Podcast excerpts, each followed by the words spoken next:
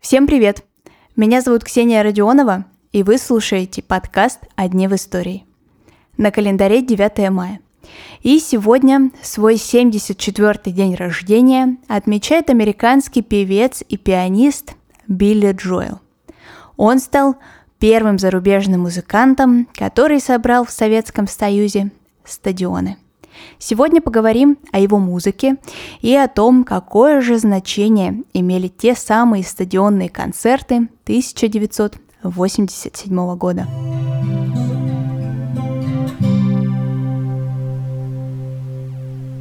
Уильям Мартин Джоэл родился в 1949 году в еврейской семье в Нью-Йорке. Певец – внук известного немецкого текстильщика Карла Юэля. Игре на фортепиано Билли начал обучаться еще в 4 года. В юношеское время занимался боксом, пока в 24 ему не сломали нос, и Джоэл не вернулся обратно к музыке. Осваивает другие клавишные, гитару и аккордеон. За свою музыкальную карьеру Билли стал одним из самых продаваемых артистов США. Получил 6 Грэмми, в том числе за альбом года, запись года и песню года что, конечно же, очень престижно. Но сегодня хочется больше поговорить именно о его советских концертах 1987 года. В страну артист приехал по приглашению Министерства культуры СССР. На самом деле зарубежные артисты до этого в Советский Союз и раньше приезжали, но, как отмечают очевидцы, такого размаха у них, конечно же, не было. Билли Совой привез несколько фур своего оборудования, все, свет, инструменты, оборудование, что, конечно же, вызывало восторг у советского зрителя. В первую очередь Билли Джоэл в Советском Союзе отправился на могилу Владимира Высоцкого. Так совпало, что он приехал в СССР как раз в седьмую годовщину смерти певца. Позже Билли Джоэл познакомился и с мамой Владимира Семеновича и даже побывал в его квартире.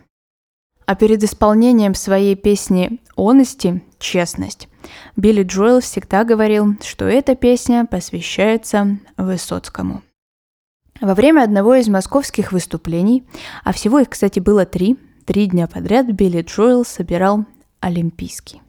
Так вот, в один из дней артист сорвался на своих американских осветителей.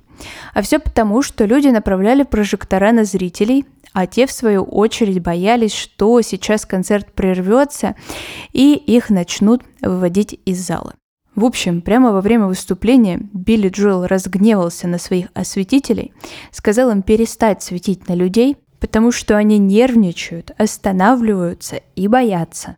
Ну а люди, в свою очередь, подумали, что это просто часть шоу, так что никаких отрицательных эмоций этой своей выходкой Билли Джоэл не вызвал.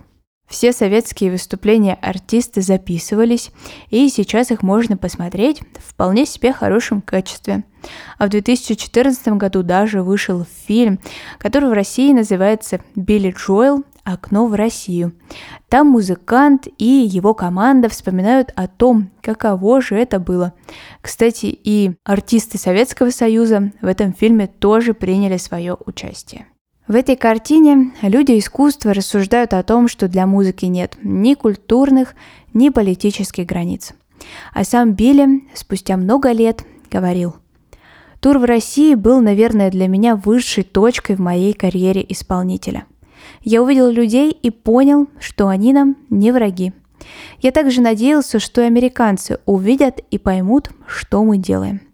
Что ты скажешь, когда твой сын или внук спросит тебя, а что ты делал во время холодной войны, папа? Теперь мне есть что ему ответить. Сегодняшний выпуск подошел к концу, а запись советского концерта Билли Джоэла я обязательно оставлю в своем телеграм-канале. Подписывайтесь, ссылка, как всегда, есть в описании к этому эпизоду. А я желаю вам хорошего дня и услышимся совсем скоро.